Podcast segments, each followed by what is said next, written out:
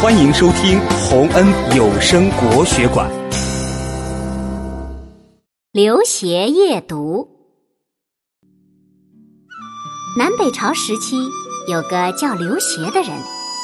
刘协很小的时候，父母就去世了，他只能靠打柴为生，常常吃了上顿没下顿。可他却特别喜欢读书，家里唯一的财产就是几本书。刘协白天忙着打柴，没时间读书；晚上想读书，可又买不起灯油。眼看时间一天天溜走了，他心里很着急。一天晚上，刘协忽然想起，离家十里远的地方有座寺院，寺里的佛灯一直点到天亮。我为什么不去那儿读书呢？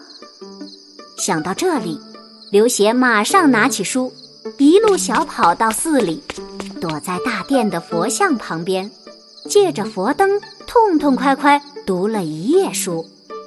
从那以后，刘协每天深夜都跑到寺里去读书。一次，他在大殿上读书入了神，声音不禁高了一些，正巧。被打更的小和尚听到了，小和尚吓了一跳，跑去对住持说：“住持，住持，您快去看看，大殿上的佛爷显灵了，正在咿咿呜呜诵经呢。”住持一听，赶紧跑到大殿上查看，却只看到一个正埋头读书的孩子，便问道：“你是谁家的孩子？怎么半夜在这里读书？”刘协如实答道：“我叫刘协，家里没钱买灯油，只好跑来借这儿的灯光读书。”住持见刘协小小年纪就这么用功，心里十分喜欢他，于是住持不但将自己收藏的很多名著拿出来让刘协读，还亲自指导他。